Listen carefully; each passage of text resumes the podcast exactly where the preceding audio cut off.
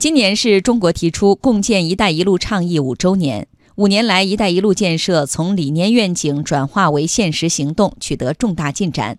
在昨天举行的国新办新闻发布会上，国家发改委、商务部、外交部相关负责人介绍“一带一路”建设五年来的进展及未来展望。来听央广经济之声记者童亚涛的报道。昨天的发布会吸引了来自新加坡、伊朗、阿联酋。印度等“一带一路”沿线国家媒体的近百位记者参加，现场座无虚席。发布会上，推进“一带一路”建设工作领导小组办公室副主任、国家发改委副主任、国家统计局局长宁吉喆介绍，“一带一路”倡议提出五年来，得到了全球积极响应和参与。共建“一带一路”的倡议和共商共建共享的核心理念，已经写入联合国等重要国际机制成果文件。已经有一百零三个国家和国际组织同中国签署一百一十八份“一带一路”方面的合作协议。五年来，“一带一路”沿线经贸合作不断加深，五个方面成效显著。一是贸易往来不断扩大，过去五年，中国同沿线国家贸易总额超过五万亿美元，年均增长百分之一点一。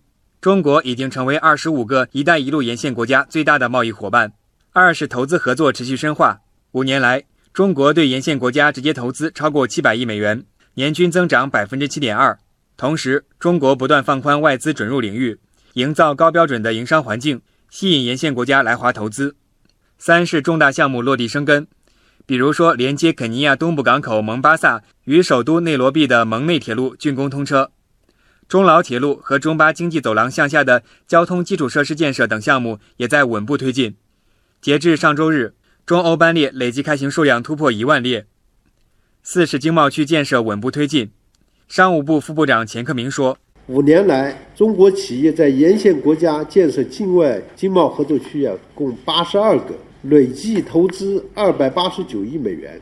入区的这些企业将近四千家，上交给东道国的税费累计是二十点一亿美元，为当地啊创造就业是二十四点四万个。”第五个成效是自贸网络建设不断扩大。我们已与十三个沿线国家签署或升级了五个自贸协定，立足周边，覆盖“一带一路”，面向全球的高标准自由贸易网络啊，正在加快形成。“一带一路”朋友圈越来越大，实现了从概念股到绩优股的华丽转身。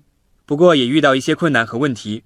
宁吉喆说：“要客观理性的看待前进道路上取得的成绩和遇到的困难。”用发展合作的办法解决发展合作中的问题，高质量、高标准的推进“一带一路”建设。